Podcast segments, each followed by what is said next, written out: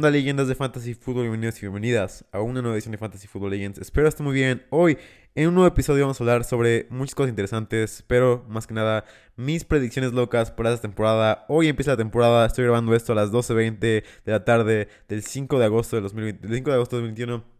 Estoy muy contento por fin, por fin. Felicidades a ti, felicidades a tu familia porque hoy empieza la NFL y no podemos estar más felices por esto. Así que vamos a llevar todo esto, vamos a hacer todo para que se vuelva lo más feliz este día. Para quiero contribuir para que este día siga siendo igual de increíble. Espero que estés pasando increíble, espero puedas ver el partido en la noche. Si no, lo vas a ver en repetición seguramente. Pero eh, bueno, vamos, vamos a empezar el episodio. Obviamente, como te dije, vamos a hablar sobre eh, predicciones locas. Voy a contestar dos preguntas que me hicieron en Twitter a la hora de promocionar este episodio. Y también vamos a pues ya saben, vamos a hablar de, fantasy y de no fantasy, porque saben que me encanta hablar de no fantasy también. Eh, cada vez se vuelve esto más no fantasy, pero bueno, así ustedes saben que aquí pueden encontrar todo sobre fantasy fútbol y por supuesto me pueden encontrar en arroba los 10-ff en Twitter. También estoy en Primero 10 en Fantasy Squad. Primera búsqueda que busques en YouTube. Eh, no estoy presumiendo, pero sí estoy presumiendo. me encanta ese programa con José Ramón Yaca. Por favor, velo a checar si no lo has visto. YouTube, Fantasy Squad, primero y 10, una joya de programa. Eh, aquí estoy yo solo en Fantasy Football Legends y me puedes seguir en arroba los fefe. Y por supuesto, puedes ver mis artículos en Estadio Fantasy. Acabo de sacar uno en donde culmina mi serie de 11 jugadores que son un robo, que gritan valor a su ADP actual. Así que vamos a darle ahora sí. Dicho toda esta, introducción, eh, vamos a contestar las preguntas que me hicieron por ahí en Twitter. Se me fue a anotar el nombre de los usuarios, pero seguramente si, lo...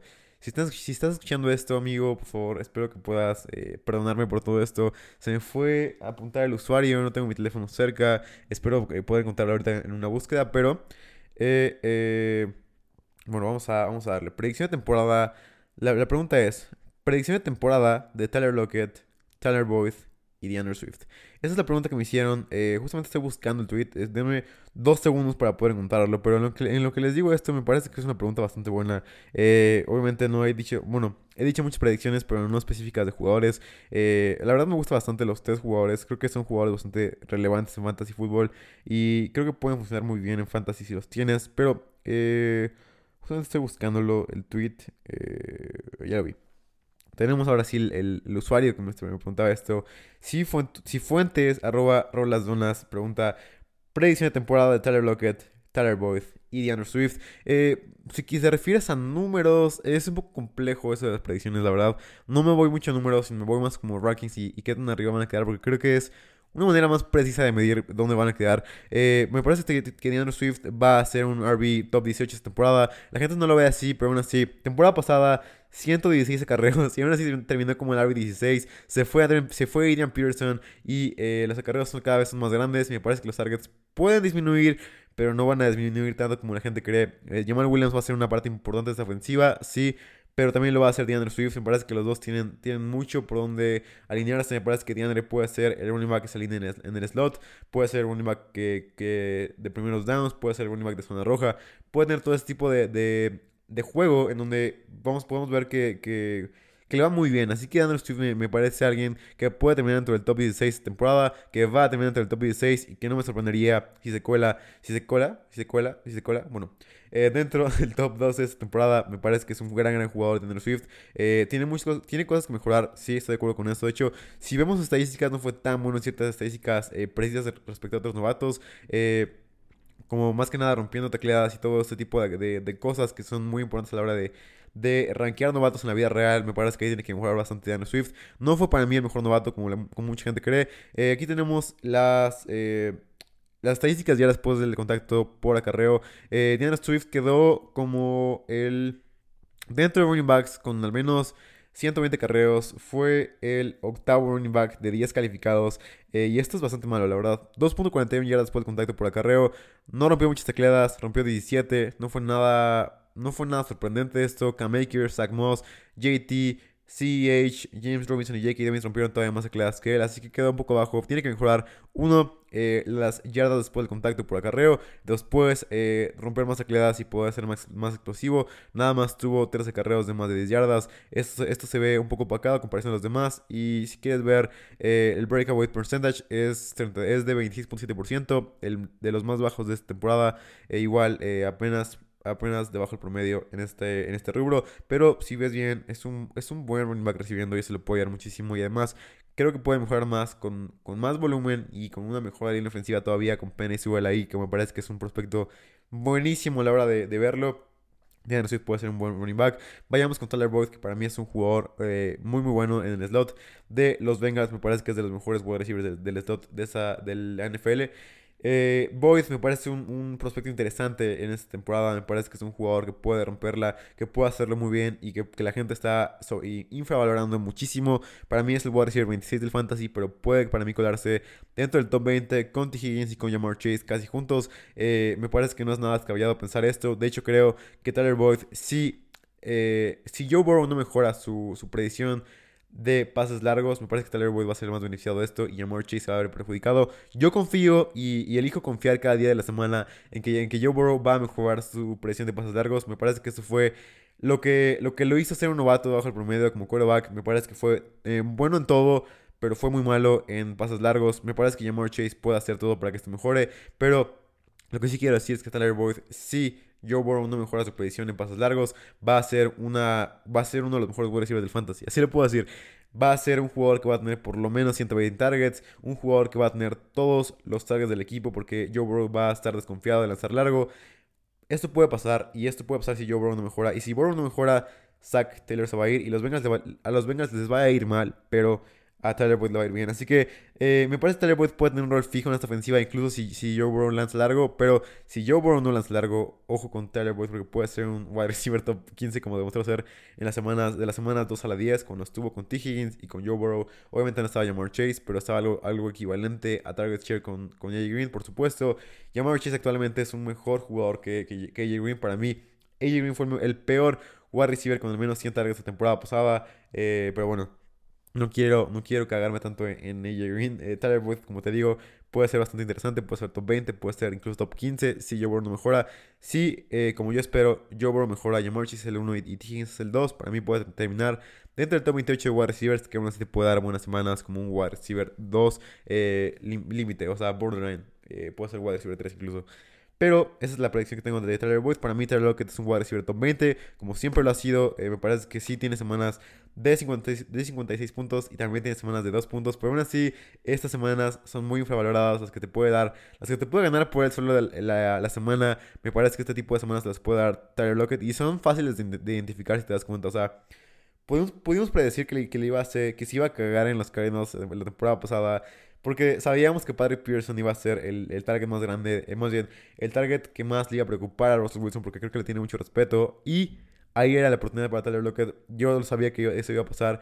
Eh, y no fue tan difícil. Tampoco me, tampoco me saco el pecho y, demuestro que soy un chingón por eso.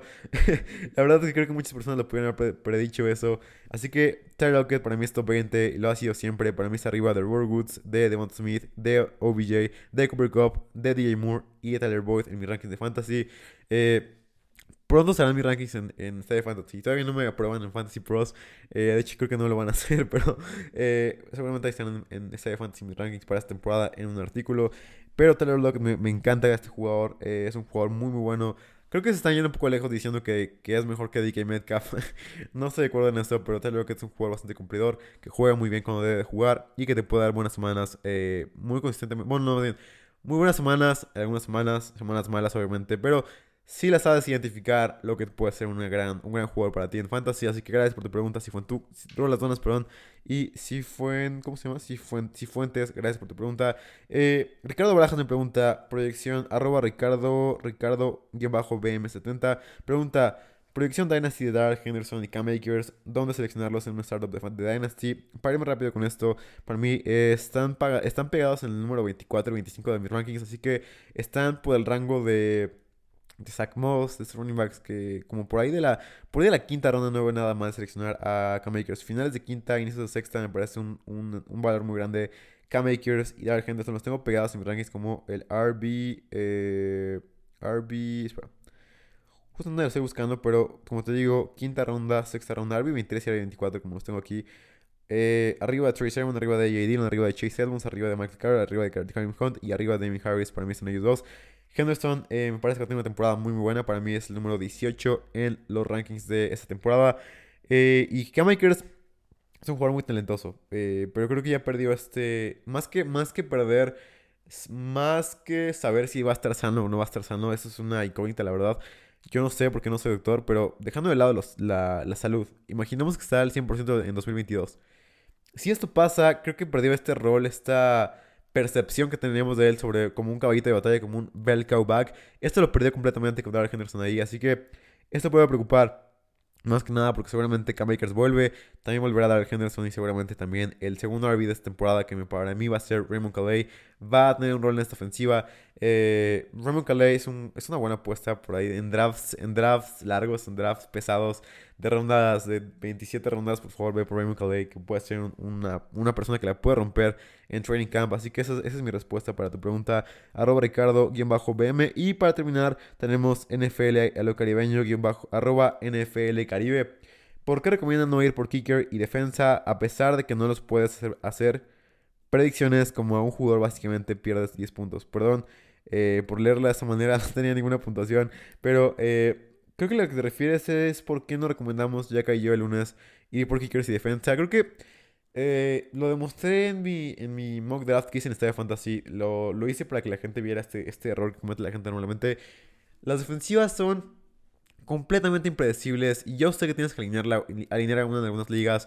Yo prefiero jugar en ligas que no tengas que alinear ni a kickers ni a defensas. Es para mí el, lo ideal de todo. Veces que te, que te obligan tus amigos a jugar con defensiva porque son, eh, son gente eh, old-minded de la vieja escuela. Así que si, si juegas en este tipo de ligas o si tú eres uno de ellos, lo que tienes que hacer para mí es no draftear a defensas, no draftear a kickers e ir por ellos una semana, más bien, un día antes del partido, del jueves, ir por un kicker o incluso un día antes del lunes. Si, te hace mucha falta y hay un pateador libre en los waivers el lunes, ir por un pateador el lunes si te hace falta puntos. Si no, puedes jugar sin kicker aún así, sin problema y todo va a estar bien. Y en defensiva, puedes agarrar una defensiva, como te digo, un día antes del domingo o algo así.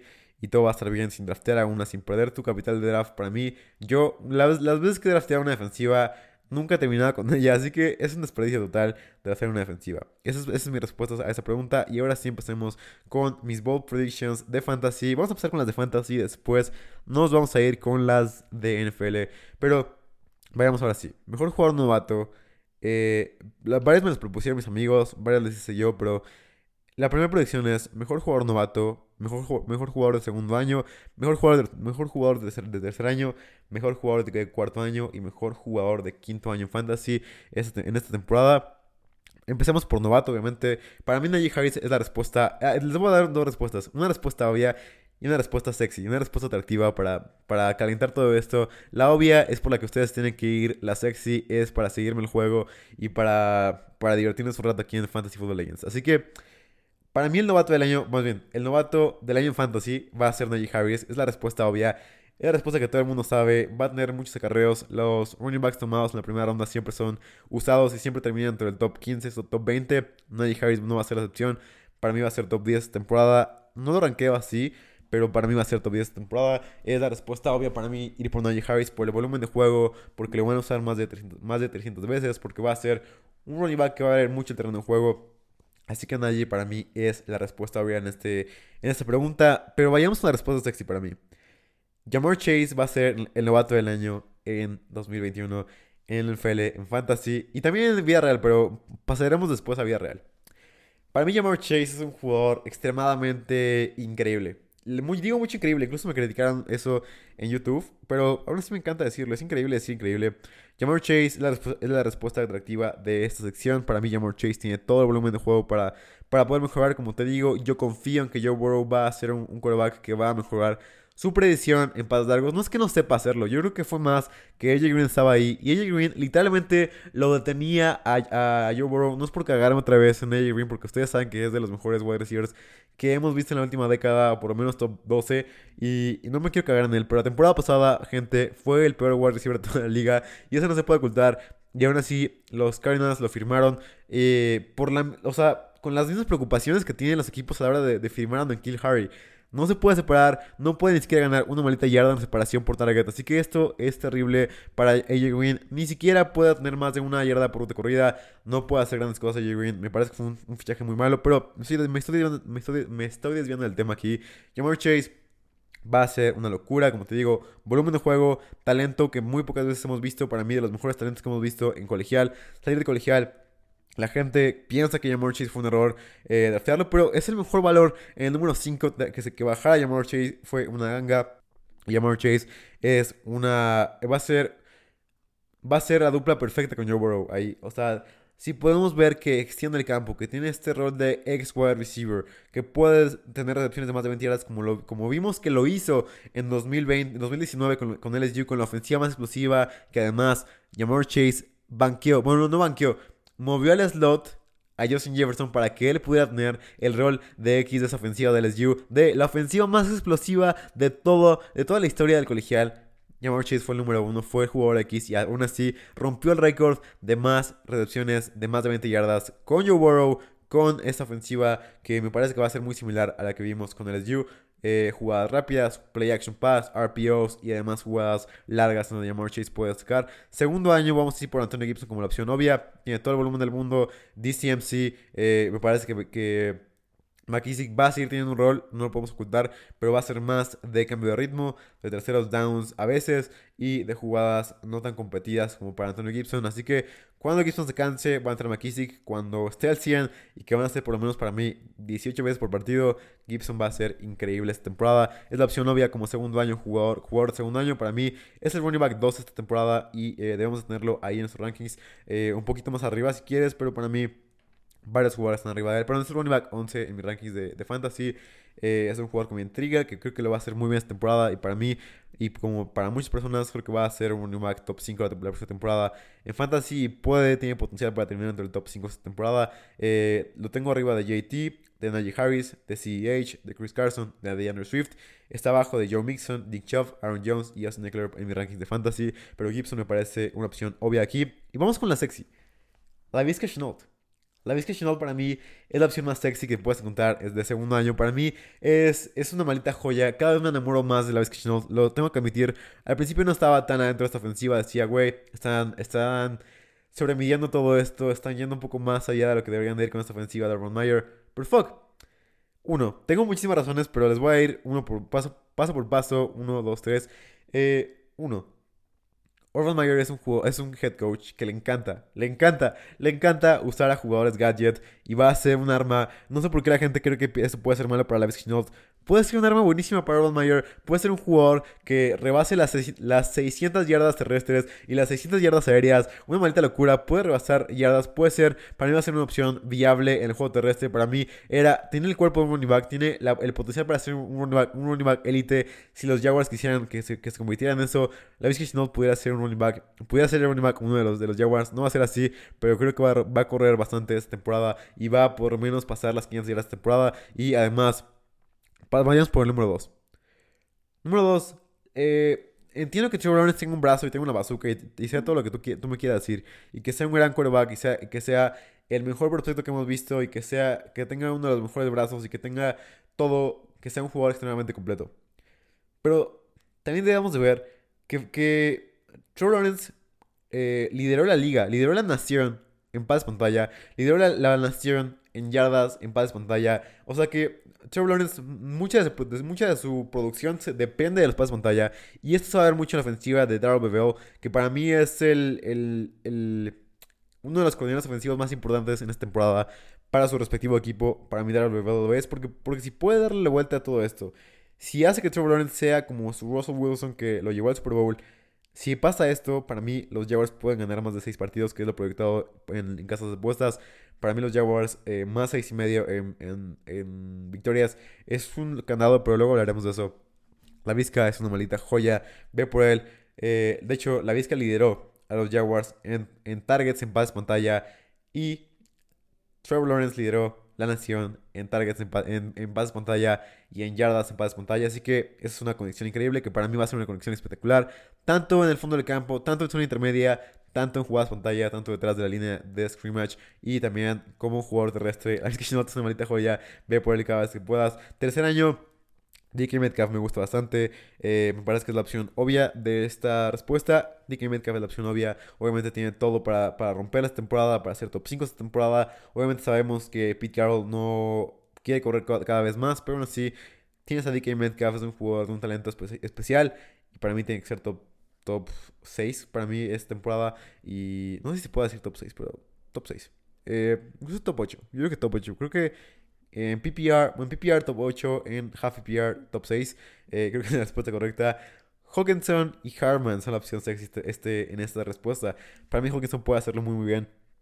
Puede terminar entre el top 3 de, de Fantasy de Titans, pero creo que es una opción muy viable que esto pase.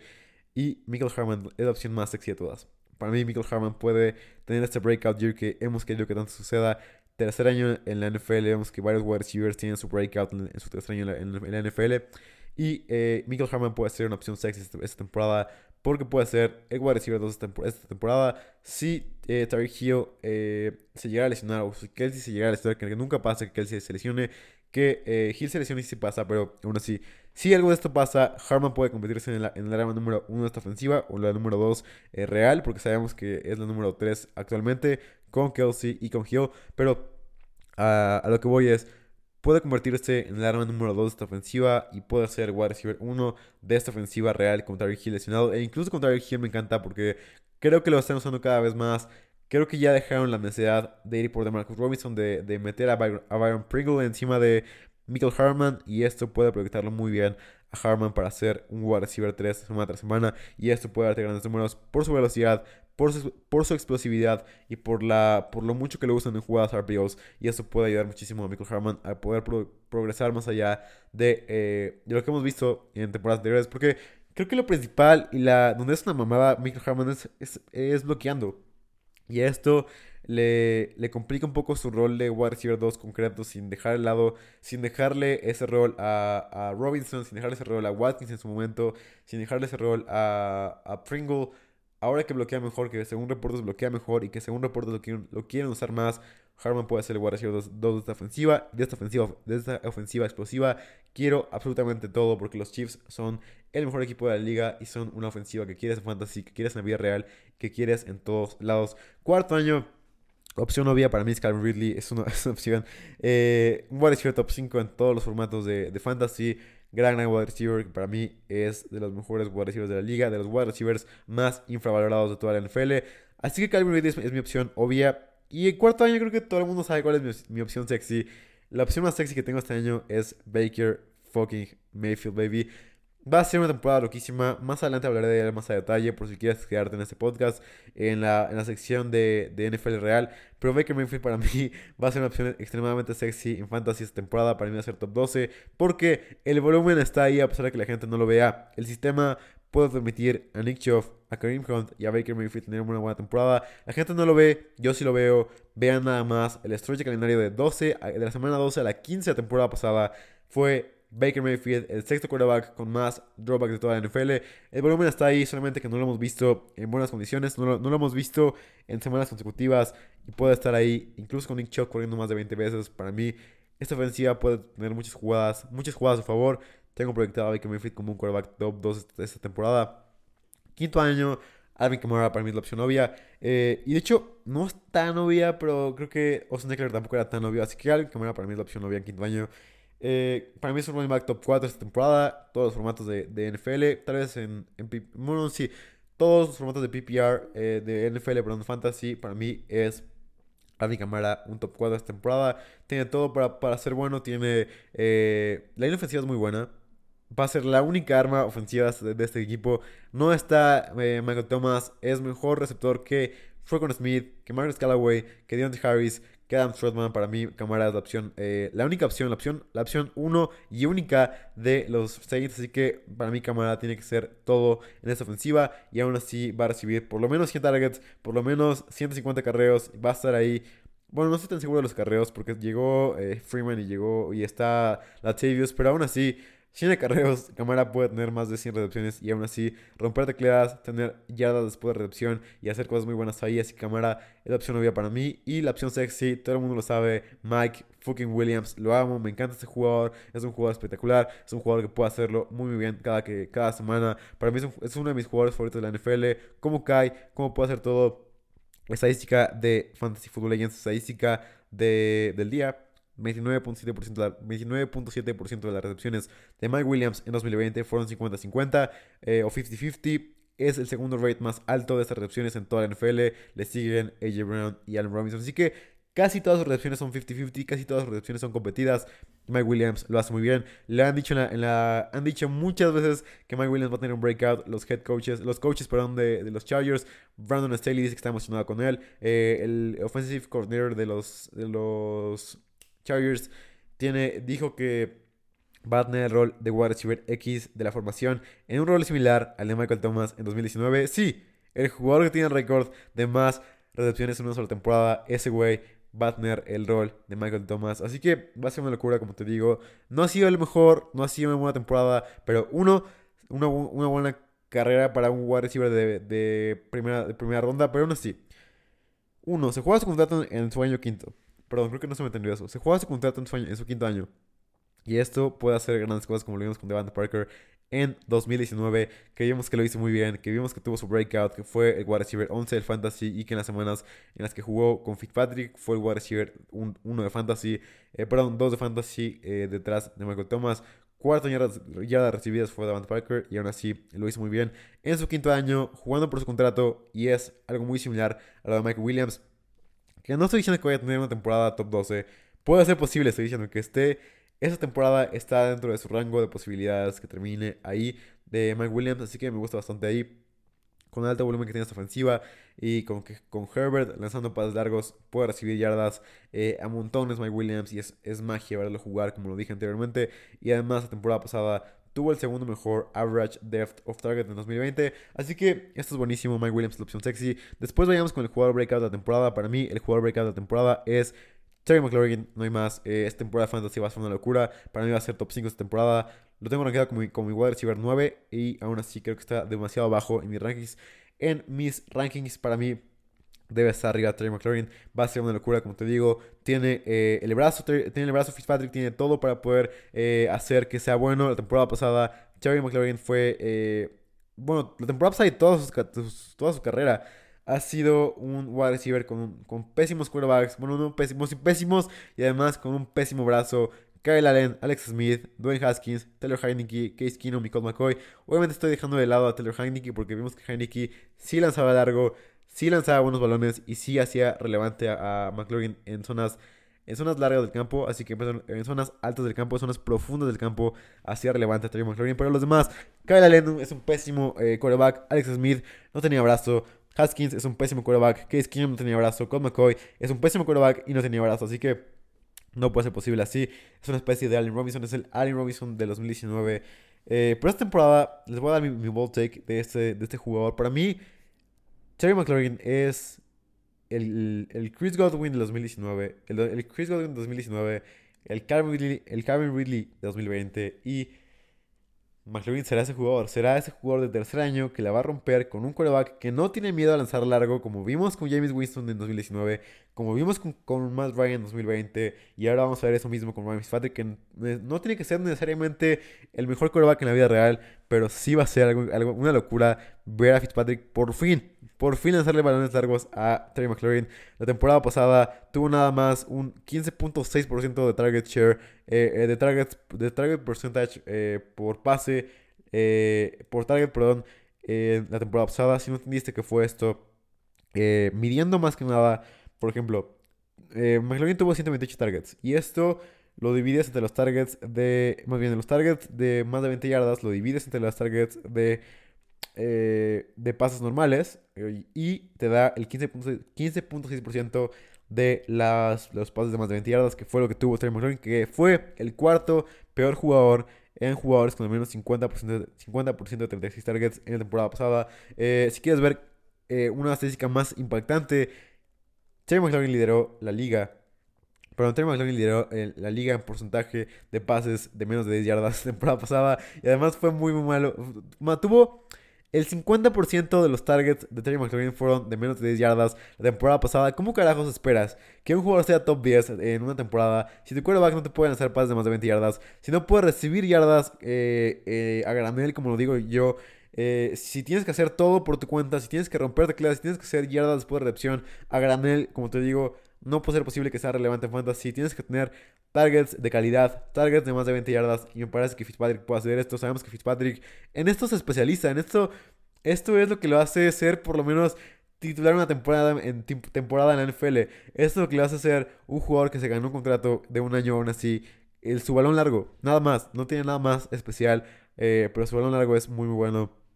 Si quieres ver, la temporada pasada tuvo 21 eh, pases intentados, 11 pases completos, 366 yardas lanzadas, 2 touchdowns, nada más 2 interrupciones, 6 big time throws y nada más un turnover worth play, eh, que son las jugadas que pudieron haber terminado en eh, turnover o entrega de balón. Así que eso es buenísimo. QB rating de 90.0 y más que nada si ves la zona perfecta de, de Ryan Fitzpatrick que es el, el deep center o profundo en el centro, 5 targets, 5 pases, perdón, 4 pases completos, 126 yardas, un touchdown, 2 victim throws y 0 turnover worthy plays. Algo increíble, además 158.3 de Q rating. Si ves las rutas de Terry McLaurin, ves más que nada que esto no pasó.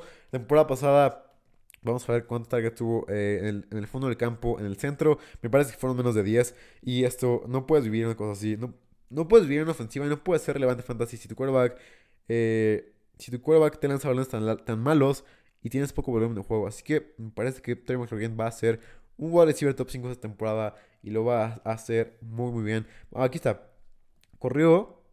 Nada más tuvo 3 targets de temporada pasada. Una recepción de 42 yardas que creo que fue contra los Giants justamente. Eh, buenísima recepción. Hizo 4 yardas por recepción. O sea, nada más tuvo 3 malitos targets en, en, el centro del campo y lo hizo muy bien. Así que... Eh, Esperemos esto, que, Fitzpatrick le lanza a McLaurin pases de, más de 20 yardas en el centro para que podamos disfrutar de fantasía. Para mí McLaurin es un wide receiver top 5 esta temporada. No ranqueo así, pero para mí va a terminar dentro del top 5. Ahora vayamos con el eh, siguiente, siguiente, siguiente take que tengo para ustedes. Siguiente ball take es la, la decepción fantasy del año. Eh, para mí va a ser...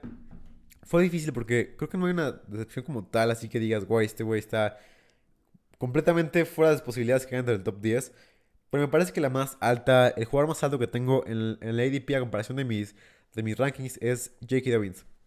En este backfield no me gusta como el jugador 25. O sea, es, se está viendo como el jugador 25 overall. Eh, es el RB16 me parece en Fantasy Football Calculator.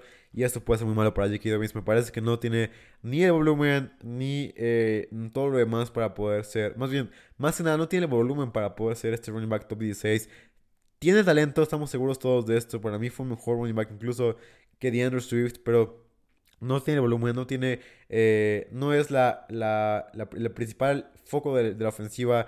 El principal foco de la ofensiva pasa por Lamar Jackson y sus piernas. Es el running back 1 para mí, Lamar Jackson. Después pasa J.K. Dobbins y después pasa Gus Edwards. Gus Edwards es un valor muy grande, pero J.K. Dobbins en este, backfield, en este backfield, como el running back 16, me parece una locura. Sí puede ser top 20, estoy de acuerdo con esto. Eh, me parece un jugador muy bueno para dejarlo fuera del top 20, pero me parece que está un poco alto como running back 16 y más que nada como jugador 25 overall puedes encontrar mejor wide receivers ahí y me parece que te vas, a, te vas a decepcionar si lo agarras en la segunda ronda del fantasy como running back 1 me parece que te, va a te vas a decepcionar más que nada porque va a dar semanas de pocos puntos, de pocos snaps y en jugadas eh, en jugadas de zona roja, en jugadas dentro de la yarda 5, casi siempre los sacaban. Y me parece que no va a ser la decepción. Ghost de Boss es una maldita locura. Y no van a sacar a Ghost de Boss dentro de la yarda 5 para meter a J.K. Dobbins. Y esto puede ser problema, más que nada, respecto a frustraciones de fantasy, respecto a oportunidades de gritarle a la tele. Para mí, este güey va a ser el jugador que más te va a hacer gritar en la tele junto con Mike Evans.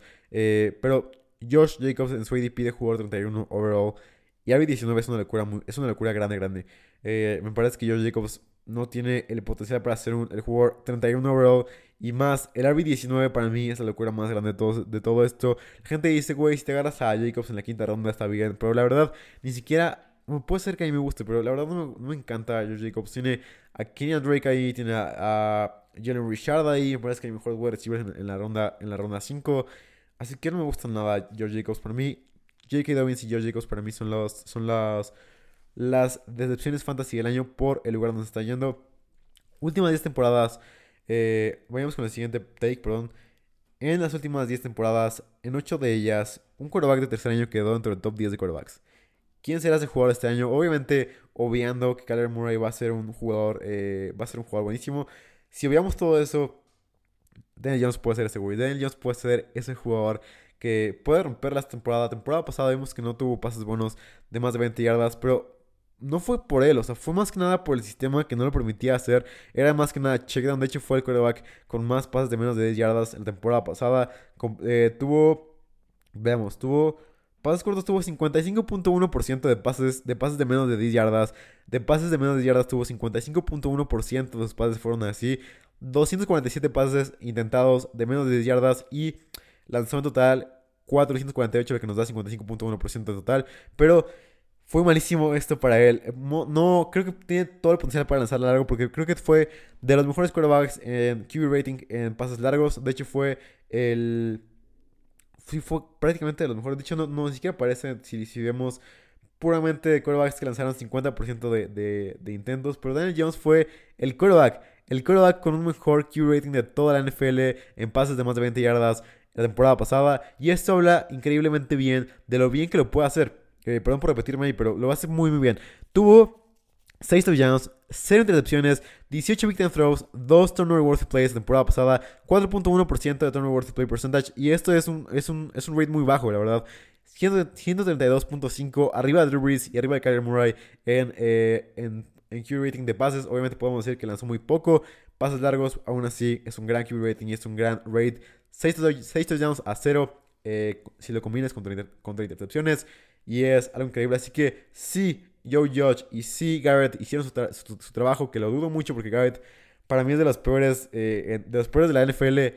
Si Garrett por, por fin permite eh, como liberar liberarle el brazo a Daniel Jones, me parece que va a ser una locura grande, grande, grande ver a Daniel Jones. Y que Daniel Jones puede ser ese güey que se cuele dentro del top 10. Si liberan el brazo, si Golady se mantiene sano, que parece que ya no, ya no está sano, ya es temporada NFL Golady se volvió a lesionar. Eso, eso, eso te indica que ya empezó la NFL, que Golady se volvió a lesionar y Will Fuller también. Así que me preocupa bastante esto. Hay que ver qué pasa. Pero eh, Daniel Jones me parece que puede ser este quarterback que sea breakout en, su tercer año con esta ofensiva, con Second Barkley, con Goladay, con Shepard, con Ingram jugando bien. Esperemos. Me parece que este güey lanzando, largo, si lo permiten, va a ser un buen quarterback. Si, si seguimos con las mismas mamadas de que menos de 10 yardas y cosas así, va a ser la misma locura. Va, no, no va a pasar absolutamente nada y va a ser completamente malo esta temporada. Ahora terminemos con nuestros, con, nuestros takes de fantasy para pasar a los takes de NFL real. Jugador que nadie espera dentro del top 10 de fantasy de cada posición. Les voy a pasar mis, mis jugadores. Son obvios eh, porque ya los había mencionado anteriormente. Quarterback, eh, para mí nadie espera que, que, quede ni Baker Mayfield ni Ryan Fitzpatrick dentro del top 10 pero para mí son los jugadores con más posibilidades para terminar dentro del top 10 en esta temporada. Eh, que nadie espera, obviamente. Eh, no los tengo rankeados ahí, obviamente, pero como te digo, si tuviera que elegir a dos jugadores, a dos quarterbacks que, que, que, van, a tener, que van a terminar dentro del top 10, para mí estos dos güeyes son Mayfield y Fitzpatrick. Running backs, Javonte Williams y Tracy Etienne. Si quieres ver lo de Etienne, me parece que puede ser locked in un running back top 10 esta temporada. Y la gente se preocupa mucho porque James Robinson está ahí, porque dicen que Carlos Hyde está ahí. Y sí, estoy de acuerdo, Carlos Hyde está ahí, James Robinson está ahí y seguramente van a, tener un rol las primeras 10 semanas, pero no es necesario que, corra el balón Travis Etienne. La gente no se da cuenta de todo esto. Etienne puede tener 100 targets y puede tener 100 acarreos y puede terminar entre el top 15 de running backs esta temporada. Vemos que McCaffrey hizo algo parecido. Veamos, McCaffrey en 2017 tuvo 106, targets y 116 acarreos nada más. Y aún así, terminó como el RB7 de PPR y half PPR terminó como el RB11. Puede terminar en el top 10 Travis Etienne con puramente 100 targets y menos de 120 carreos. Y esto es, esto es viable porque CMC tenía otro jugador ahí al lado de él. Y aún así a nadie le importó. CMC tenía targets y eso es lo que importaba. Y Etienne va a ser algo muy parecido. Va a ser el arma, va a ser jugador del slot, va a ser un jugador que va a estar en todos lados, va a ser un jugador que puede correr algunos carreos. Me parece que va a ser el jugador de, primeros de, de, terceros downs. Y esto puede darle muchísimo para mí. Tien te va a dar semanas de 10, 15 puntos semana tras semana. ATM puede ser una gran opción ahí. Vemos números de novatos igual. Eh, si una temporada pasada, DeAndre Swift, que fue el segundo running back tomado en, en 2020, tuvo 56 targets y nada más 114 carreos. Nada más 114 carreos, repito. Es algo loquísimo para un running back y aún así terminó como el RB16 de PPR y RB18 en half PPR. Esto habla de que no necesitas más de, no sé, 200 carreos para ser un running back top 20 en esta, en esta temporada. Y Tien puede serlo. Y Tien va a ser usado cada vez más porque sabemos que es un running back de primera ronda. La gente olvida a la hora de rankear a ATN, que es un running back de primera ronda, gente. No lo hacen por casualidad, no lo hacen para tenerlo en la banca. Van a usarlo semana tras semana y ATN es un valor increíble en su IDP actual. Y para mí la gente no se está dando cuenta que puede terminar dentro del top 10. Javonte Williams lo compara mucho con eh, JT. Para mí, primeras semanas van a ser completa, va a ser completamente relevante. La gente se va a bajar de su barco. La gente lo va a tradear. La gente lo va a dejar. Pero para mí, Javante Williams, su potencial viene después de la semana 11, que es su semana de descanso, cuando enfrenta rivales extremadamente fáciles. Si quieres ver los rivales que enfrenta, eh, e-, echémosle, un vistazo a, todo esto. Enfrenta semana, semana 12, Chargers. Semana 13, Chiefs, que son las peores defensivas terrestres. Lions, que son una liability ahí. 14, eh, Bengals, eh, Playoffs de Fantasy. Raiders, Chargers y Chiefs. Raiders, peores defensivas terrestres. Chargers, una defensiva bastante regular terrestre. Y Chiefs, de las peores defensivas terrestres. Si Willie Gay no mejora, para mí, Jamonte Williams, Trace y Tien pueden ser esos jugadores. Wide receivers, Deontay Johnson y Jamar Chase. No hay mucho que agregar. Todo el mundo sabe que me gusta Deontay Johnson. Tight Trotman y Everett. Para mí son los dos tight que, que, que me gustan esta temporada para terminar dentro del top 10. Si no sabes por qué, eh, Obviamente te puedo decir aquí rápidamente, Trotman puede tener un temporada en esta temporada. Eh, hay una enfermedad y la única cura es Adam Trotman. Es, es, mi frase, es lo único que me gusta hacer sobre él. Y Trotman puede hacerlo muy bien. Los seis dieron todo su capital de draft, dieron el pick 130, 169, 203 y 244 creo para dar a para, para traer a Adam Trotman al equipo. Y esto habla de lo que, lo que les importa usar a Trotman. Para mí va a ser el Titan 1, va a ser la segunda arma ofensiva después de Camara en las primeras semanas, en las primeras semanas antes de que llegue Michael Thomas. Cuando llegue Thomas puede ser un poco más un Tyrant top 12. en esta temporada, sin Michael Thomas puede ser un Tyrant top 10, incluso top 8 esta temporada. Así que Trotman me gusta bastante. Temporada pasada jugó muy bien. Un sample size muy bajo con 93.8% de catch rate. Pero fue el mejor Tyrant en catch rate de toda la liga. Obviamente, nada más tuvo 16 targets y recibió 15, así que nada más tuvo un pase incompleto. Top 12 en porcentaje de rutas corridas out wide y 7.7 yardas por recepción por recepción en la temporada 2020. Y eso habla muy bien de Adam Trotman. Habla, habla de, que lo puede hacer muy bien y además puede aprovechar oportunidades en fantasy. ¿Por qué? Porque fue top 15 de Titans con más puntos fantasy por corrida de 34 calificados, de estuvo casi, estuvo arriba del promedio en, los Titans califiqué en yardas, en, perdón, en puntos fantasy por corrida.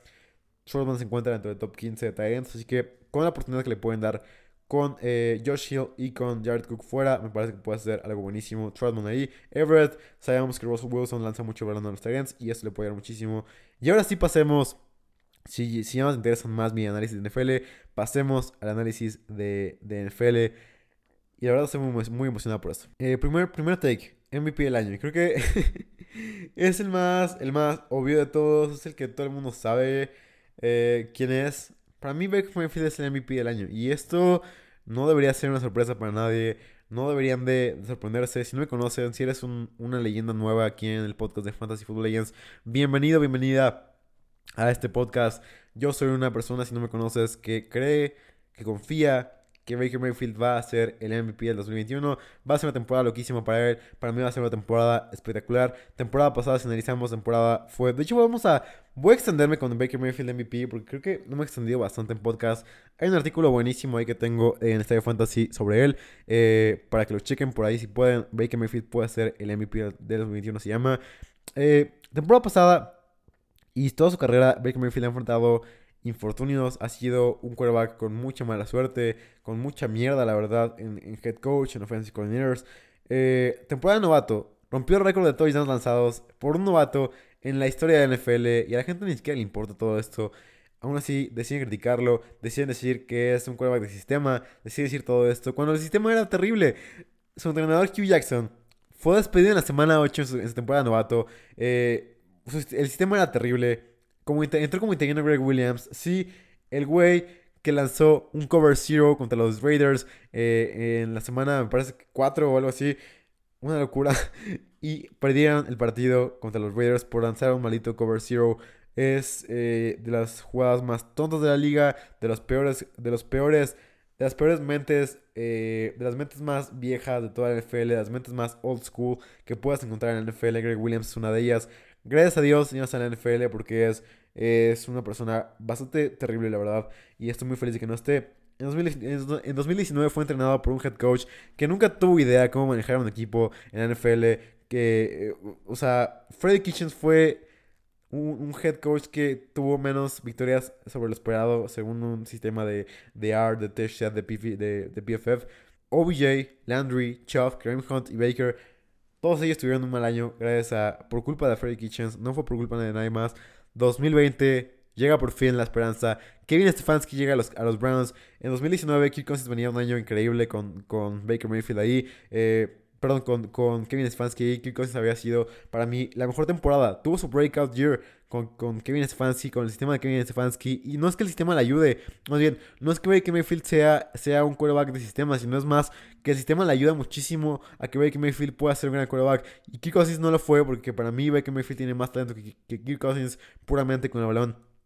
Primeras seis semanas, temporada pasada, fueron totalmente de aprendizaje para Baker Mayfield. Fueron, fueron semanas terribles, lo puedo admitir así.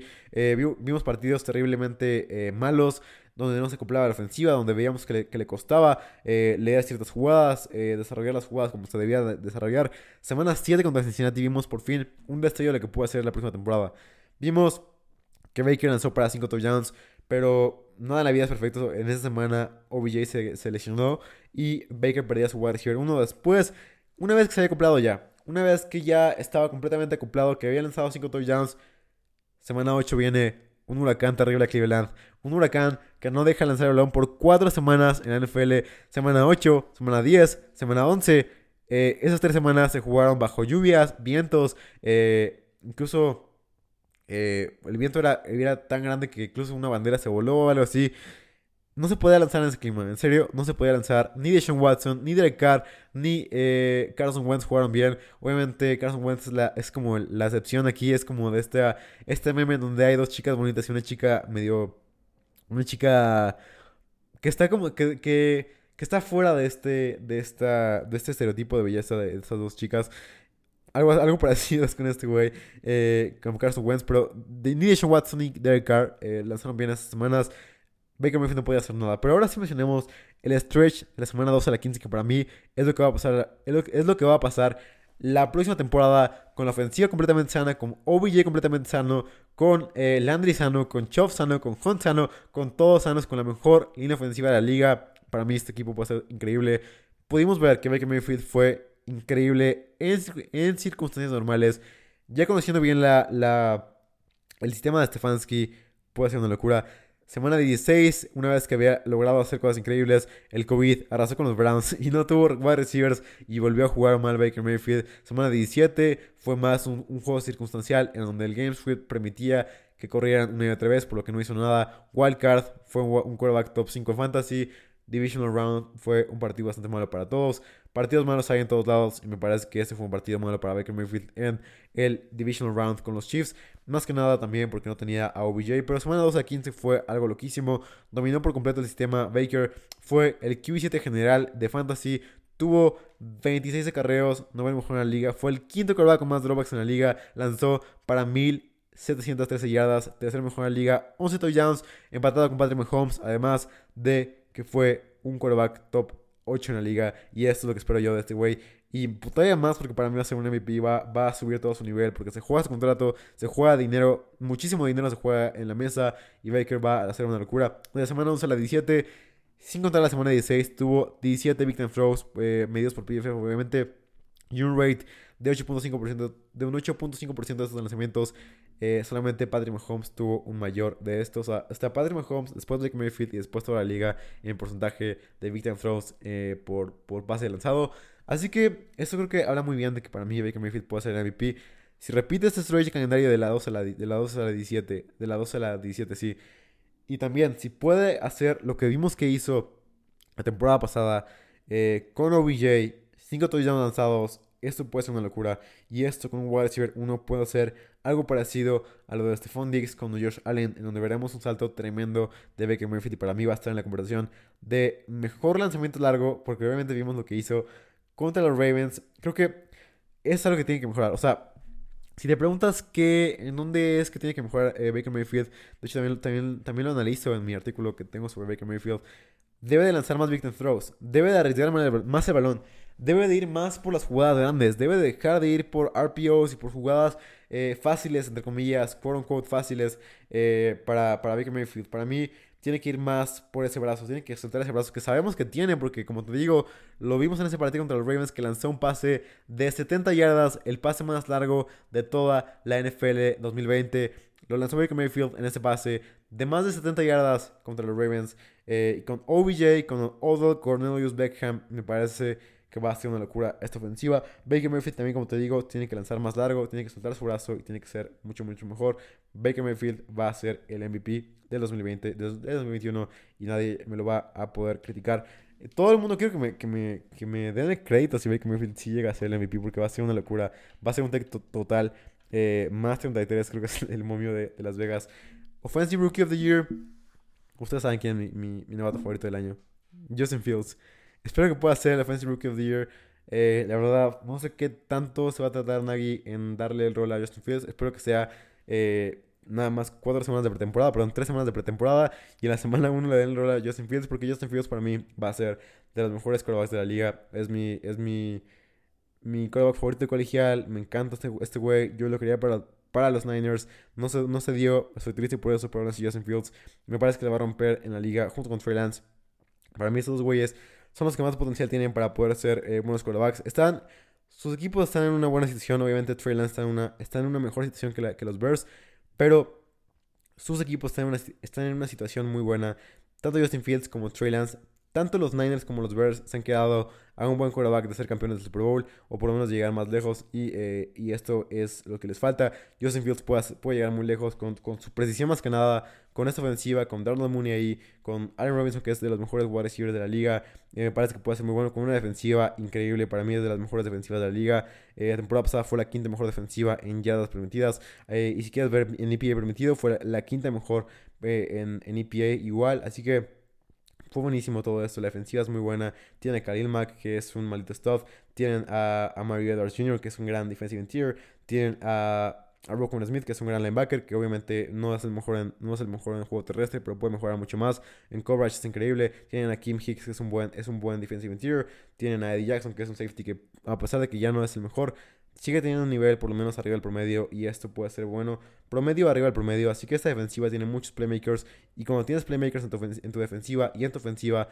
pueden pasar cosas muy buenas. También Tashon Gibson es un gran jugador y es una gran, es un gran, eh, es un jugador que puede hacer muy bien en esta temporada. Eh, un gran safety con Eddie Jackson ahí, puede hacer muy bien. Rocco Smith ahí, Marlon Mack ahí, eh, incluso el mismo Byron Nichols está por ahí. Así que esto puede ser una gran defensiva. Eh, obviamente el coverage no es el mejor. Tienen a Desmond Trufant y a Jalen Johnson. Pero para mí, Jalen Johnson puede mejorar muchísimo más esta temporada. Eh, la temporada de novato para un cornerback siempre es difícil. Y Jalen Johnson puede ser este, este, cornerback que mejore. Que puede ser este cornerback breakout. En donde veamos que por fin se adapta al sistema de Nagy. Que por fin puede ver cómo juega la defensiva. Más que nada... Eh, bueno, ya se fue, ya se fue pagando, pero el, el hijo me parece que está ahí. Eh, Jalen Johnson me parece que puede hacerlo muy bien y tiene muchos playmakers. Robinson para mí, de los mejores wide receivers de la liga. Buena línea ofensiva con, con, con, el, nuevo, con el novato recién llegado Steven Jenkins de, de Oklahoma State. 6'6 de altura, 320 de peso. Me parece que es buenísimo. Uno, uno de los mejores centros con Cody Whitehair. Y Freddy llegó por ahí. Eh, está Rami Met, que es una buena dupla de. Donald Mooney puede mejorar muchísimo esta temporada. Para mí no fue tan bueno como la gente cree, pero fue un buen wide receiver y más que nada en su temporada de novato fue muy bueno, así que Mooney puede ser un, un gran wide receiver que si Aerof no, renueva y si Aerof no es el wide receiver uno de la próxima temporada, Mooney puede ser un wide receiver buenísimo en su tercer año. Esta temporada es, es puramente para probar y Montgomery es un gran jugador, así que los Bears con eh, Justin Fields me parece que son una gran opción para poder eh, ser increíbles esta temporada. Ahora vayamos con Defensive Rookie of the Year. Para mí, tengo dos. Estoy entre Jalen Phillips y Curry Pay. Espero que ustedes me pueden decir quién va a ser para ustedes su eh, Defensive Rookie of the Year. Obviamente me pueden contactar en arroba los bajo ff y me pueden decir quién quieren ustedes. Pero hablemos un, poco sobre, hablemos un poco sobre los dos y sobre la situación del equipo. Hablemos primero sobre... Pero hablemos primero sobre Pay. Pay es un jugador muy bueno de Michigan. Es un jugador que, que, la verdad era de primera ronda sin duda alguna. Que jugó increíble la temporada pasada. Vimos ese partido contra los Hoosiers, me parece. Donde jugó de una manera increíble. Es un gran pass rusher. Es un jugador que no tiene tal vez muchos movimientos. No tiene todas las herramientas para hacer este, este, este freak del edge. Pero aún así tiene eh, las, las piernas, el brazo, el cuerpo para ser un gran rusher y tiene todo para poder hacer un impacto desde, el primer año. Más que nada por la oportunidad que le puede dar a su equipo. Tiene una velocidad muy buena, es de los, de los edge rushers más rápidos de la liga. Tiene una gran habilidad para tener la carrera. Eh, si no es bueno en pass rush, es bueno en la carrera y me parece que puede ser una sorpresa muy grande esta temporada.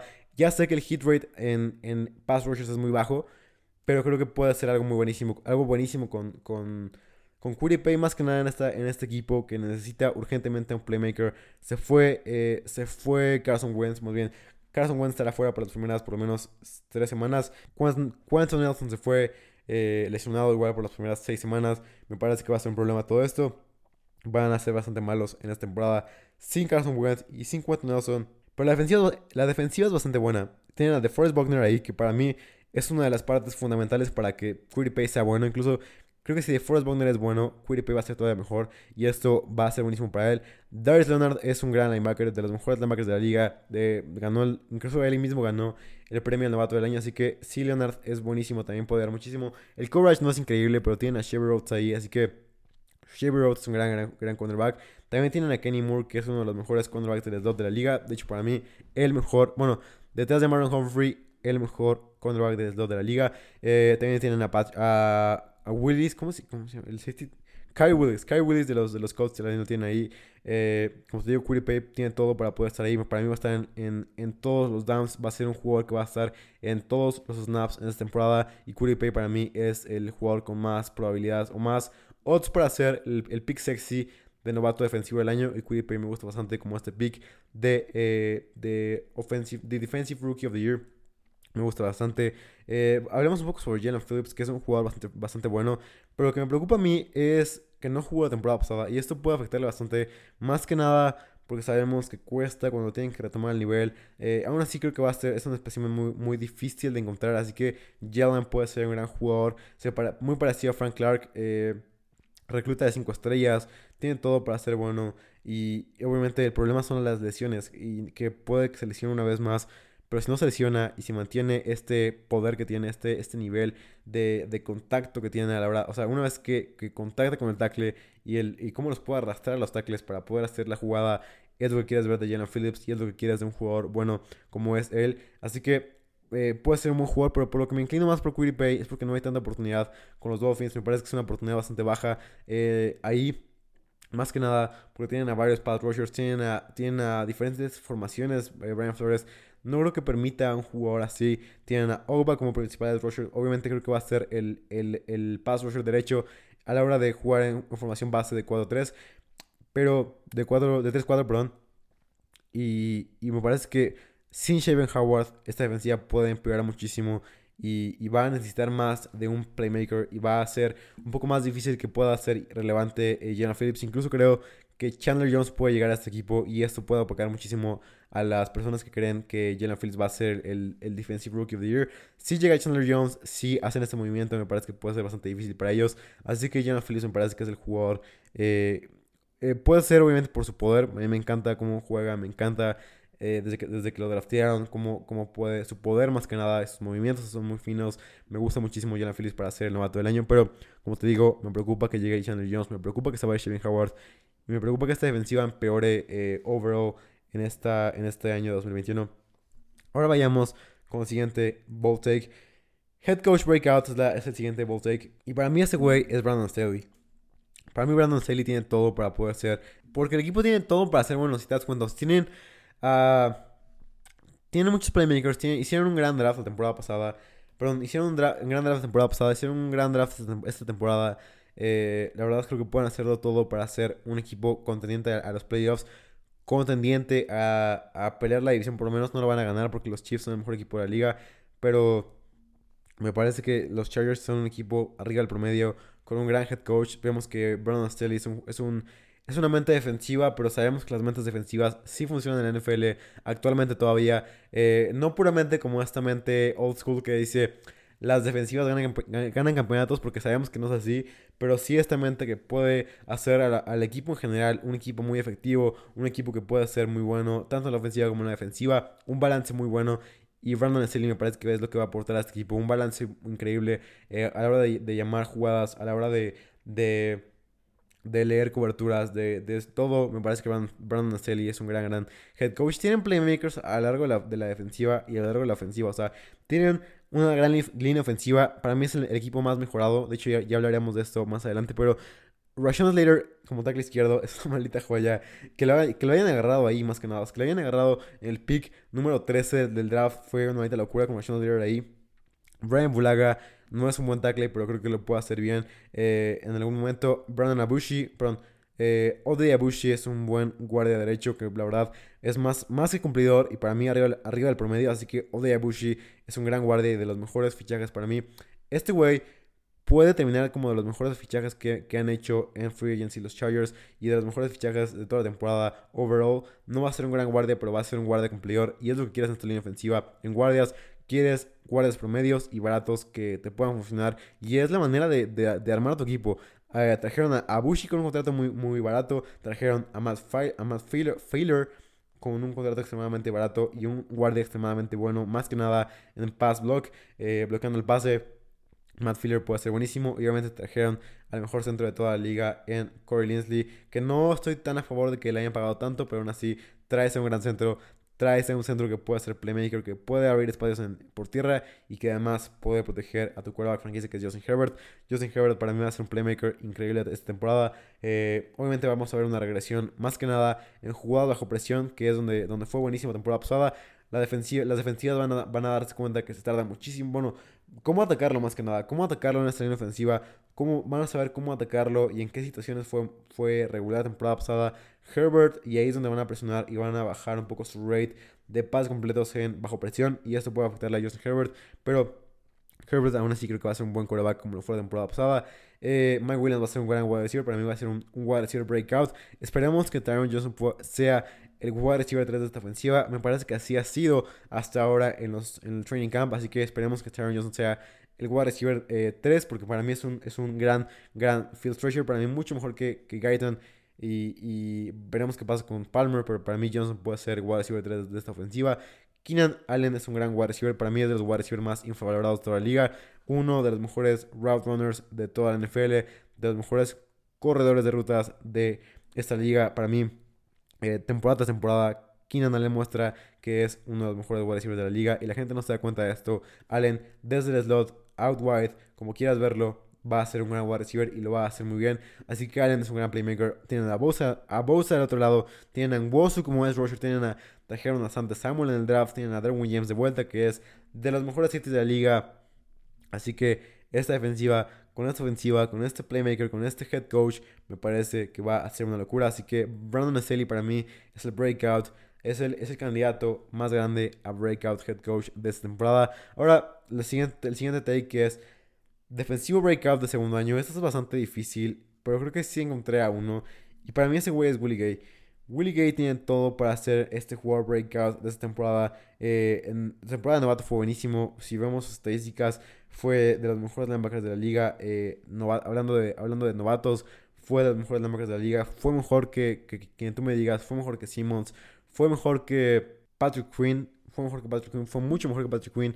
Más que nada en coverage, porque sabíamos todos saliendo de colegial iba a ser una maldita locura ver a Willie Gay eh, en coverage más que nada. Eh, y, y, sí cumplió, la verdad, fue un gran, gran eh, linebacker en coverage, fue buenísimo en el juego terrestre también, así que este güey tiene todo para poder hacer su breakout year esta temporada. Vimos que también fue buenísimo en juego terrestre, no fue tan bueno tacleando, pero a quién importa, la monta David no fue bueno tacleando y es de los mejores eh, linebackers de la liga. Coverage y juego terrestre, las los dos pilares de un linebacker fue buenísimo, además de que está, es, es un... Es de los mejores, de los linebackers más rápidos de la liga, tal vez. Eh, si no, si hicimos no hubiera estado en esa clase colegial de 2020, todo el mundo hubiera estado hablando de Willie Gay, pero no se habló de él porque ya saben, estaba, estaba Simmons, estaba este safety de, increíble de Clemson y todo esto, pero tuvo, tuvo 4.46 en 4 yard dash, 7.08 en 3 count drill, que fue el 69 en percentile, 21 bench reps, buenísimo, 39.5 en vertical jump, eh, la verdad, increíble lo de, lo de Willie Gay Jr. en esta temporada. Y en, y en temporada de novato, sabíamos que, ya sé, tuvo muchos problemas. Incluso fue acusado por, eh, creo que eh, me, dijo esto, esto Austin Gale de PFF, que fue, eh, tuvo varios problemas porque creo que hacía trampa en, sus, exámenes de química en sus exámenes de química hacía trampa Willie Gay Jr.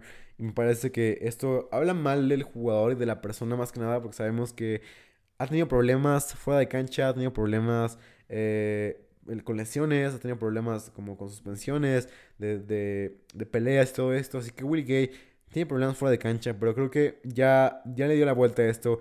Además, ya le, dio, ya le dio la vuelta a las lesiones y esto puede ser algo buenísimo. Para mí va a ser el linebacker uno de esta, de esta defensiva. Va a ser el pilar de esta defensiva. A partir de ahí se va, se va a formar, no sé. Juega muchísimo con la, con la formación Dime Formation, en donde, donde Sneed es el cornerback del slot, pero Willie Gay es el linebacker perfecto para, para este tipo de formación. Es un, es un linebacker rápido, es un linebacker que puede ser buenísimo en coverage y es un linebacker que puede funcionar más como un cornerback 3, como un cornerback 4 en esta ofensiva, en esta defensiva, perdón, y puede hacerlo muy bien. Así que Willie Gay Jr. para mí es el breakout más grande. Obviamente tengo otros nombres por aquí. Tengo a, Isaiah Simmons como un hombre a seguir. Creo que es el más obvio de todos porque sabemos que va a ser el linebacker uno de esta ofensiva, de esta defensiva, perdón, con eh, Devondre Campbell fuera, con Jordan Hicks pidiendo su trade. Para mí, Simmons y para todo el mundo, Simmons va a ser el linebacker uno de esta defensiva. Eh, así que este va a ser un breakout, por, por, supuesto. Más que nada, buscas oportunidad en, en, Playmakers y Simmons puede ser este jugador con el número 9 que pueda jugar muy bien en su segundo año. Obviamente tengo también, a, como lo mencioné en el episodio de los Falcons, por si quieres escucharlo, tengo Michael Walker también como uno de mis potenciales eh, sleepers para hacer un breakout. Si alguien se lesiona, porque me parece que no va a ser titular esta temporada con Fowler ahí, con, con, con como Edge Rusher, me parece que no puede ser titular. No tiene oportunidad para ser titular, pero si Fowler se lesiona, que no, no a nadie una lesión, pero si Fowler se llega a lesionar para mí, Michael Walker tuvo una temporada novato excelsa, con sacks, con, con jugadas increíbles, con más 16 snaps, pero aún así jugó increíble en esos, snaps. Y eh, creo que le quitamos mucho mérito a todo esto. Así que Michael Walker es, es un pilar para mí. Es una de las joyitas de, de los Falcons. Si eres aficionado a Falcon y me estás escuchando, por favor, ve a buscar a Michael Walker porque para mí es eh, el pilar de esta defensiva. A partir de él se puede formar un gran jugador. Así que si lo llevan bien y si Michael Walker tiene más, tiene un aumento de snaps y tiene más snaps, para mí puede ser este pass rusher que quieren los, que quieren los Falcons y que tanto han buscado. Que para mí fue un error gigante traer de vuelta a Dante Fowler Jr., pero como te digo, me gusta muchísimo eh, Michael Walker. Otro jugador que para mí tiene una, tiene una oportunidad muy grande, de hecho creo que un beat reporter reportó que, que, que lo vio con, con la con el punto verde en su casco, así que creo que va a llamar jugadas. Es para mí Jordan Fuller. Eh, es un jugador buenísimo, un safety de los Buckeyes que para mí me gustaba muchísimo desde que lo vi en colegial. Es un safety con mucha capacidad para leer las jugadas, sobre todo en juego terrestre. Es una maldita locura este güey. Me parece que puede ser este safety que todo el mundo vaya, voltea a ver por tacleadas, por, por incluso por IDP para mí. Jordan Fuller es un jugador excelso. Para mí va a ser el safety número uno de este equipo. Rapp va a ser el, strong safety y, Fuller va a ser el, free safety. Es un espécimen buenísimo este güey. Y la verdad creo que puede hacerlo muy bien en esta temporada. Eh, sobre todo como, como un linebacker, incluso como un dimeback, como un eh, free safety. Eh, va a ser una locura, en verdad. Jordan Fuller tiene este talento para ser increíble. Tiene este talento para destacar en jugadas difíciles, en jugadas competitivas. Puede hacer muy bien. Tiene que mejorar, obviamente, en coverage en todo esto, lo que tú me quieras decir. Pero para mí, Fuller tiene esta inteligencia de fútbol americano, este IQ que quieres en tu jugador que llame jugadas. Y la verdad, este, este hecho a mí me, me, impresiona y que. Y el hecho de que las personas no estén hablando de esto me sorprende porque que un jugador de segundo año tenga su, su, su sticker verde en el casco habla increíblemente bien de él. Habla, habla de su capacidad para, para poder llamar jugadas, para poder leer a las, ofensivas. Para mí es un gran jugador que no se esperaba tanto de él saliendo de colegial, pero más que nada por, por sus habilidades de coverage. Pero sabíamos que que tiene esta capacidad para poder, esta fuerza para poder ser bueno en el juego terrestre. No es tan fluido para hacer un buen safety coverage, pero para mí tiene todo para romperla en 2021. Eh, más que nada, como te digo, en esta defensiva, en esta defensiva que es una, es una transición, y más que nada porque esta defensiva no tiene linebackers, tiene linebackers muy malos, tiene linebackers como Kenny Young y como, como incluso el mismo Mike Kaiser, o sea, tiene linebackers bastante malos, así que me parece que Fuller es una oportunidad muy grande para que sea su breakout, pero cerrando esta respuesta, para mí el jugador más grande es Willie Gay Jr., este espécimen de los Chiefs, que para mí va a ser el linebacker 1, que va a estar en todos los downs en esta temporada y que para mí va a ser de los mejores linebackers de la liga. Willie Gay me encanta su, su atleticismo y además su habilidad de coverage, su velocidad, todo para mí lo hace ese jugador breakout que nadie espera ver. Eh, jugadores, el siguiente take es jugador que nadie espera y será de los mejores de temporada. Y para mí es Brian Burns, este jugador. Eh, Brian Burns es un jugador buenísimo en esta defensiva que no tiene mucho, la verdad, si lo ves bien. Es una defensiva bastante pobre. Eh, es una defensiva que sí tiene a, Jackson ahí como cornerback, tiene a Doncey Jackson como cornerback, pero fuera de eso no tiene grandes playmakers. Para mí Burns va a ser este jugador. Creo que Jackson, el hecho que esté en coverage y pass rush, me parece que, que ayuda muchísimo a que sea bueno el pass rush. Que el coverage sea bueno, ayuda mucho que el pass rush sea bueno. Y me parece que con JC Horn va a mejorar muchísimo este, este coverage de los, de los Panthers. Creo que va a ser un cornerback que va a fallar mucho todavía JC Horn. Sabemos que que el primer año de los cornerbacks siempre es difícil. Con JC Horn va a ser, no va a ser la, excepción. La gente se va a bajar de su barco, pero aún así debemos darle tiempo al tiempo, a que se ajuste, a que sepa cómo funciona la NFL y más que nada con wide receivers como Calvin Ridley, como Michael Thomas en su momento, como también eh, Mike Evans, todos esos güeyes. Es difícil saber qué también le irá a JC Horn, pero me parece que es, un, es una buena apuesta Brian Burns. Nadie espera que sea el, de los mejores jugadores defensivos del año y para mí puede ser este jugador que lo haga increíblemente bien. Incluso el mismo también. Otro jugador que estaba pensando es John Johnson. George Johnson, perdón, de los, de los Browns, que para mí es el, eh, va a ser el equipo ganador de Super esta temporada. Josh Johnson me parece que es un gran safety y va a ofrecerte grandes números, más que nada porque eh, le pagaron muchísimo y tiene que rendir este contrato, tiene que dar un war eh, correspondiente a lo que Josh, a lo que le pagaron los Browns. siguiente take y, y ya de los últimos, gracias por seguir aquí en Fantasy Football Legends, es jugadores que fueron que no fueron de primera ronda, que van a tener un gran año de novato. Y para mí tengo varios, pero si quieres defensivos, para mí el número uno es Christian Barmore por la oportunidad que puede tener. Más que nada buscas oportunidad en jugadores, de, en jugadores que no fueron de primera ronda. Eh, oportunidad, después buscas el talento, pero para mí Christian Barmore, para mí era un jugador top 15 en el draft, bajó hasta, hasta la segunda ronda con los Pats y para mí fue una steal gigante en el draft. No sé qué haya pasado, no sé qué haya, que haya eh, influido en los, en los scouts para que dejaran pasar a Christian Barmore pero para mí es un gran defensive interior y para mí va a ser titular desde el día 1 con los Patriots. Tienen a, a Winovich, a Josh Ushe, que fue uno, que fue uno de los jugadores que nombré a la hora de, decir breakout. Eh, Josh Ushe para mí puede, puede, tener un gran año junto con Winovich y con Judon. Y Barmore puede estar en todas las formaciones de, la defensiva. Veremos qué tanto lo usa Belichick, que no creo que lo use mucho, pero Barmore puede ser un jugador con, con un gran año si es que Belichick lo usa y decide usarlo esta temporada. Eh, siguiente defensivo para mí es Asante Samuel. Es un cornerback que para mí puede convertirse en el cornerback uno de esta defensiva. Tiene todo para hacerlo bien. Obviamente lo draftearon muy... Es un, es un robo gigante por, por, por donde lo draftearon, que fue en la segunda ronda con el pick 47. Me parece que Asante Samuel va a ser el cornerback 2 eh, out wide de los Chargers y puede hacerlo muy bien desde pretemporada. Para mí es uno de los jugadores a ver en esa pretemporada. Asante Samuel por el rol que se puede ganar. Eh, Davis, obviamente, eh, Michael Davis puede ser el cornerback 2 incluso y Samuel sea el cornerback 1. Veremos qué pasa, pero para mí Santa Samuel va a ser... Si los Chargers quieren que, les vaya bien la defensiva, para mí a Santa Samuel es una clave muy grande de que esta defensiva, para que esta defensiva funcione. Otro jugador interesante es Jeremiah Uso que para mí, eh, la verdad es una incógnita, pero creo que debía de mencionarlo porque, porque es un jugador buenísimo. Más que nada por lo, por lo bajo que lo agarraron. Para mí, J.O.K. es un jugador con muchísimo talento, con todo el potencial para ser una máquina increíble. Pero el problema es que creo que se va, se va a tardar un poco en ajustarse. donde, más bien, se va a tardar un poco en, que le encuentren un rol en esta defensiva. Puede ser un linebacker, puede ser un safety. Va a ser algo parecido a lo de Isaiah para mí. Un jugador que jugaba de safety a veces, jugaba de linebacker a veces. Y eso puede preocuparle a la, a la, defensiva de los, los Browns. Más que nada porque no van a encontrarle un rol tan temprano. Va a ser un poco difícil la transición de colegial a la NFL. Pero creo que si, las cosas van bien y si demuestra ser ese jugador que todos sabemos que es, va a ser algo buenísimo. Jugadores ofensivos para mí, breakout para mí va a ser uno Javonte Williams, dos Terrence Marshall y tres Jamie Brown. Eh, obviamente saben que me encanta, es un jugador buenísimo que rompe tecladas al por mayor. Eh, Terrence Marshall es un jugador increíble que lo agarraron desde el slot.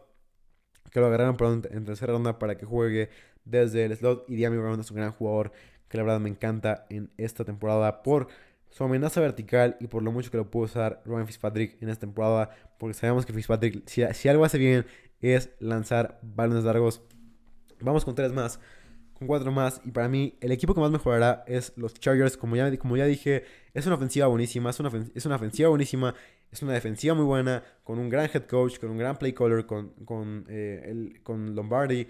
Eh, me parece que este equipo tiene todo para, para, pasar a playoffs y para ser uno de los mejores equipos de la liga. Tiene quarterback, tiene línea ofensiva, tiene línea defensiva, tiene cornerbacks con Asante Samuel, como te digo. Para mí, Asante Samuel es un jugador clave. Si este equipo quiere que le vaya bien, los Chargers son un equipo clave. Eh, para mí es el equipo más mejorado de esta liga, de esta temporada, con grandes head coach, con una mejora de línea ofensiva, con una mejora de línea defensiva, con una mejora de cornerbacks, con Kenneth Murray jugando bien, con, con wide receivers buenos. Tiene todo para hacerlo bien, solamente depende de ellos si quieren hacerlo bien y obviamente de las lesiones que también les vaya. Pero esperemos todos que Bose esté sano, que, que Samuel esté sano y que todos estén sanos en esta temporada. Siguiente equipo, siguiente take es equipo que menos mejoró y que más regresión tendrá. Para mí ese equipo son los, son los, son los Raiders.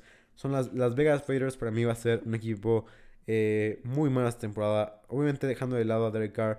Para mí Derek Carr es de los mejores quarterbacks. Bueno, más bien, uno de los... Más bien, Derek Carr es un quarterback bueno. Derek, Carr es un quarterback bueno que la gente no se da cuenta que es bueno. La temporada pasada jugó como un quarterback top 10 la temporada pasada. Y la gente no se da cuenta de eso. Pero uno se deshicieron de su línea ofensiva por completo, dejaron ir a Hudson, dejaron ir a todo el mundo. Llegó a Leatherwood, que para mí es un prospecto que podía ser bueno en, tercera ronda. Hay que ver qué tal funciona, si no funciona bien, eh, lo van a pasar a guardia, eh, para el juego como guardia, pero no tiene un tackle derecho fijo, un tackle derecho que pueda funcionar bien, y esto puede ser un problema más que nada para Derek Carr. Eh, Good me parece que es un guardia bastante regular, Downsell Good, y como centro tienen a, James, que no parece un centro nada malo, pero tampoco es bueno, así que veremos qué tal, qué tal le va. Incógnito es un buen guardia todavía. Eh, Colton Miller es un gran, es un buen tackle todavía. Promedio, pero aún así un buen tackle. Obviamente no vale lo que pagaron por él, pero Colton Miller me parece que es un, guardia, es un tackle que puede funcionar en la NFL. Foster Moreau y Darren Waller me parece que van a ser los dos años que van a iniciar. Me parece que es un buen equipo.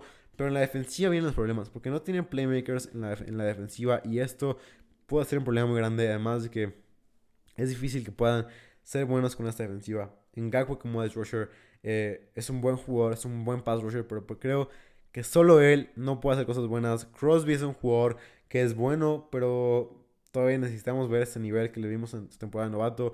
Clenny Farrell demostraron que no va, no va a iniciar y va a ser el jugador que va a iniciar va a ser Solomon Thomas y esto me preocupa porque Solomon Thomas es un jugador debajo del promedio que sí fue primera ronda, que sí fue todo lo que tú me quieras decir, que es un gran eh, jugador físicamente, pero la verdad Técnicamente es un jugador bastante malo que no tiene nivel para, para ser titular en un equipo. Los Raiders dijeron que sí y Thomas está ahí. Obviamente Gruden sabe mucho más de americano que yo. Algo le vio. Eh, Mullen, Hayward y Lawson son los cornerbacks. Los tres son cornerbacks debajo del promedio. Obviamente está Damon Arnett ahí. Pero también dijeron que no va a iniciar en esta temporada.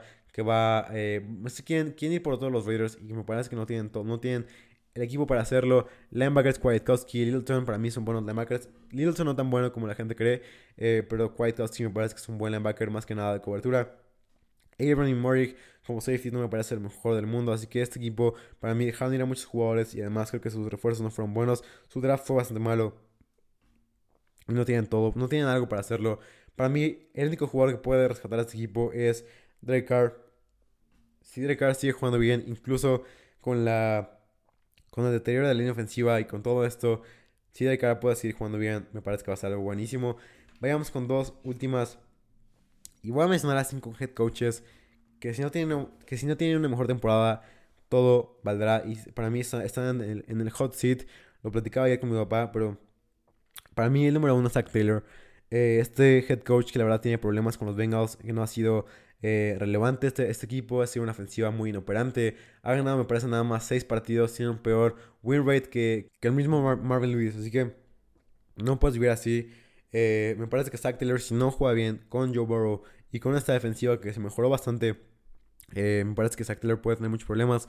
Cliff Kingsbury es un, es un head coach que para mí no se ha adaptado completamente al NFL. Es un head coach que hace transiciones muy rápidas, que hace transiciones muy cuestionables a la hora de la, a la hora de la hora no lo hace bien Cliff Kingsbury y tiene, tiene decisiones muy cuestionables también. Eh, vimos una jugada con Kyler Murray que, que, lo lanzó ahí en un play action, en un play action pass, en un RPO incluso, sin una pierna. O sea, estaba completamente destrozado Kyler Murray y aún así hizo una jugada optativa para que Murray corriera. Una, un desastre de, play de play calling y me parece que Kingsbury tiene que mejorar.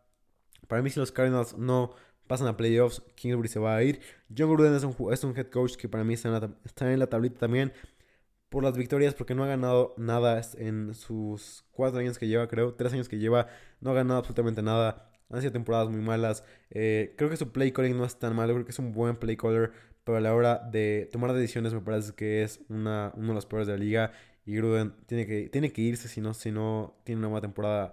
Ya sé que los Raiders no son un buen equipo, pero aún así uno esperaría que con las, con las decisiones que ha tomado en el draft, con Leatherwood ahí, con Arnett ahí, con Ferrer ahí, que no juegan, que no tienen un solo snap, esperas que, Gruden haga algo con, sus jugadores, con los jugadores que él mismo pidió. Ya sacaron las excusas. Para mí este año es para Gruden. Y si no lo hace bien, se va a ir. Matt Nagy es otro, otro head coach que literalmente se juega la vida. Bueno, no literalmente, se juega, que se juega la vida eh, figurativamente en esta temporada. Porque Justin Fields es su decisión. También es su, decisión ir por, eh, eh, ir por Andy Alton en las primeras semanas. si no lo hace bien, si Dalton empieza a 0-4 y Fields llega después, me parece que Fields eh, que, que Nagy se va a ir junto con, el, junto con el GM. Me parece que los dos se van a ir, están en la tablita. Joe Judge para mí es otro, head coach que debe de mejorar. Y obviamente Jason Garrett también está ahí. Eh, Mike McCarthy para mí con Dak Prescott y esta defensiva tienen que ser mejores. Y último ball es All Pro Preseason MVP. ¿Quién va a ser el mejor jugador de preseason de, de esta temporada? Eh, y para mí, no hay más, es Trey Lance. Trey Lance va a romper la liga, va a ser el Dak Prescott de, de 2020 de 2021, perdón, va a ser este jugador que va a lanzar balones largos que por fin, que por fin los aficionados de los, Niners van a ver, que por fin vamos a ver este, este tipo de, jugadas sorprendentes, jugadas, pases largos, pases increíbles, pases en tight window throws, en tight windows, en jugada, en ventanas cerradas, ahí es donde va a destacar Lance, junto con Justin Fields. Para mí van a ser los dos, los dos eh, güeyes más relevantes esta temporada. Eh, en pretemporada, para el partido de hoy, por favor les pido que le echen un ojo a Simi Feoko, que es un gran wide receiver. Para mí es un wide receiver parecido a DK Metcalf, sin el talento obviamente de DK Metcalf, pero por el cuerpo y por todo esto, Feoko puede hacerlo muy bien en esta ofensiva de los Cowboys. Así que les recomiendo que vean a Simi Feoko en este partido de, Hall of Fame. Eh, también me gustaría mencionar a Michael Walker, que es un jugador que Esperemos que se pueda ganar su rol. Esperemos que le pueda ganar el rol a Dante Fowler como el edge rusher de este equipo. Si no, puede jugar como un linebacker o como un dime backer. Eh, en esta defensiva. Así que Mike Walker me gusta eh, bastante para esta pretemporada. Pero para mí, Trey Lance va a ser el All, el All Pro Preseason MVP. Ve por, ve por Trey Lance en, DFS y juegas, porque Trey Lance la va a romper. Estoy seguro de todo esto. Gracias por escucharme. Tengo la voz ya medio jodidona. Gracias por todo esto. Eh, mi recomendación de la semana para mí va a ser eh, estoy probando unas paletas pulparino que la verdad están buenísimas. Si puedes, si puedes comprar unas paletas pulparino, por favor, hazlo, increíbles. También las paletas Carlos V son una de mis favoritas de la, liga de paletas. Así que eh, Carlos V y, y, pulparino, por favor, ve por ellas al super. Cómpralas, es mi recomendación de la semana. Obviamente no está pagado todo esto, solamente les digo a, ustedes para que lo chequen y, y para que me conozcan más. Recomendación de la semana: paletas pulparino y paletas Carlos V. Cuídense mucho. Nos vemos pronto. Feliz día de NFL.